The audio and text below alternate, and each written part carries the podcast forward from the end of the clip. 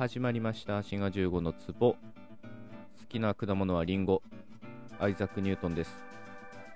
言語っていうのは恐ろしく規則的にできているものです、まあ、皆さんが思っている以上にというか、まあ、特に母語であればあるほどあればあるほどっていうか母語のその規則性っていうのは皆さん全然気づかないものだと思うんですね。で初めてそのある意味外国語として日本語を見た時にその規則性というか美しさっていうものに気づくものだと思います。例えば「ら抜き言葉」っていうのがありますよね。もうこれがなんちゅうかなやり玉に挙げられてもう長いこと経ってますけどこの「ら抜き言葉」っていうのはある意味不規則なものと思ってる方もいらっしゃるかもしれませんが実は逆で規則的な方へとこう流れていってるとそういうふうに考えることもできるんですね。まあ、ら抜き言葉っていうのはどういうものかっていうと、うんまあ、可能を表す表現で、らっていうのが出てこないっていうもので、例えば、見られるに対して見れる、食べられるに対して食べれるというふうに、まあ、らが出てこないことをら抜き言葉というわけなんですね。まあ確かにこれは規則からの逸脱ということもできるかもしれませんけど裏を返せば規則的な方へのその合流っていうふうに言うこともできると思います。どういうことかというと可能を表す表現っていうのは五段同士まあこれもちょっと硬い言い方ですけどつまりないをつけた時その直前にアダンの音が出てくるものですね。えー、5段動詞、書く、これ書かないで、アダンの音が出てくるので、5段動詞ってことなんですけど、こういった動詞は、可能動詞という形があって、書けるとか、読めるとか、させるとか、そういうペアっていうのが存在してるんですね。一方、さっき例に挙げた見るとか食べるっていう動詞は一段動詞と言われるものでないをつけても見ない食べないでアダンの音が出てこないんですねこういったものは可能動詞というものを持っていません。つまり5段動詞は可能動詞を持っていて1段動詞は持ってないというこう不釣り合いな関係にあるわけですね。そのために見れる食べれるっていう新しい形式を生み出すことでどんな動詞にもその可能動詞というペアを持つようになったということなんですね。最近ではさらに5段動詞の方でかけれる読めれるさせれるっていう風に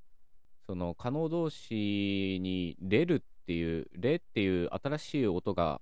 現れることがありますまあ皆さんの中にもそういう言い方する人いるんじゃないかなと思います。これはさらに、レタス言葉っていう風な言い方をされるんですね。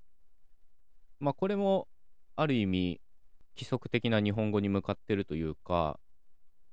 見れる食べれるみたいなら抜き言葉が流行ってくると、今度はれるっていう形で終わるのが可能形式だっていう風になって、もともと書ける読めるさせるっていう可能動詞があったにもかかわらず書けれる読めれるさせれるっていう言い方が出てきてるんですね。だから何ていうかなせっかく追いついたのにまたそっちに合わせていっちゃうっていうかな。まあいずれにせよこういうふうに規則的な方規則的な方へ言語は向かっていると。まあそういう言い方もできると思います。滋賀15の壺こういうふうに一般的にはまあ誤った日本語と見られるら抜き言葉あるいはレタス言葉ですけど見方を変えれば一種の規則性にのっとってるということになりますつまりら抜き言葉であればれるっていうものをつければ規則的に可能動詞を作ることができるということです。しかし一方で自然言語であればどうしても不規則っていうものを含んでいるものなんですね。これは何でなんだろうな。まあどうしても不規則っていうのが観察されて例えばするっていう動詞の可能動詞っていうのは存在しないんですね。まあこれ左辺動詞ってものですけど、まあ、言うとしたらどうなるんだ？すれるとか？そういった言い方はないですよね。代わりにできるっていう全く違う形を使います。当然このするとできるの間には語源的な関係っていうのは全くないんですね。同じような例は英語でもあって、まあ不規則動詞って英語は結構ある方だと思うんですけど、その中でも Go の過去形が went ってどういうことだって感じですよね。これも実は went っていうのは別の動詞なんですね。だから go と went の間には語源的な関係はありません。語源は全然関係ないのに go の過去形としてしれっと使われてるわけなんですね。こういうふうに語源が全然関係ないのにある形式の変化形として使われることを補充形とか言ったりするんですね。他にも英語の場合は形容詞 good 良いの比較級は better で最上級は best ですよね。good, gooder, goodest とかならないわけです。これも補充形の例ですね。こういうふうに日本語にしろ英語にしろ人間の話している言語だったらどんな言語でもまあ必ず不規則というものはあると思います。母語話者自身は不規則だとは思ってないと思いますね。例えば、我々日本語母語話者が、書くの可能形は書ける、食べるの可能形は食べれる、だったら、するの可能形はすれるにならないとおかしいじゃないかと、そういう文句を言う人はいないですね。するの可能形はできるとしか思っていません。というか、そういうことすら考えていないと思います。なので言語っていうのは恐ろしく規則的なものではあるんですけどその中に必ず不規則というものが存在するんですけど母語話者にとってそれはどうでもいいことで規則的だろうが不規則的であろうがまあ話してしまえば関係ないっていうところですね。滋賀15の壺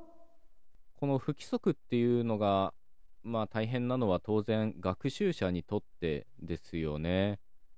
だから我々は中学の英語で不規則動詞っていうのをなんか声に出してね、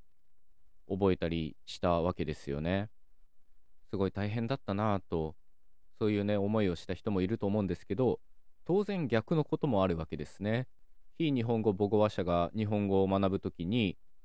やっぱり不規則ってまあ、面倒なものなわけなんですよね。特にそういう不規則っていうのは敬語で見られるもので、例えばね、尊敬語っていうのは、を何々になるっていう言い方にしてしまえば大抵しまいなんですよね。読むに対してお読みになる。これで尊敬語になりますと。ただ尊敬語は今言ったように不規則が多くて、するの尊敬語はなさるだし、見るの尊敬語はお見になるとか言えないので、ご覧になるだし、まあ、謙譲語も一緒かな行くは伺うになるし、言うは申すになるわけですよね。まあ、語源的に全然関係ないものを使っているわけです。まあ、敬語の方はもしかしたら母語話者であっても苦労するところかもしれませんが、まあ、今日のトークで言いたかったことはですね、自然言語であれば必ずなぜか不規則を持っているということです。まあそれは言語が変化するものだからと言っていいと思うんだけどな、多分それと表裏一体だとは思うんですけど、だからエスペラントっていうね、人工言語には不規則っていうものは存在しないはずです。そして変化もしないということですね。というわけで今回のトークは言語の不規則性というものについてのお話でした。最後まで聞いてくださってありがとうございました。お相手はシガ15でした。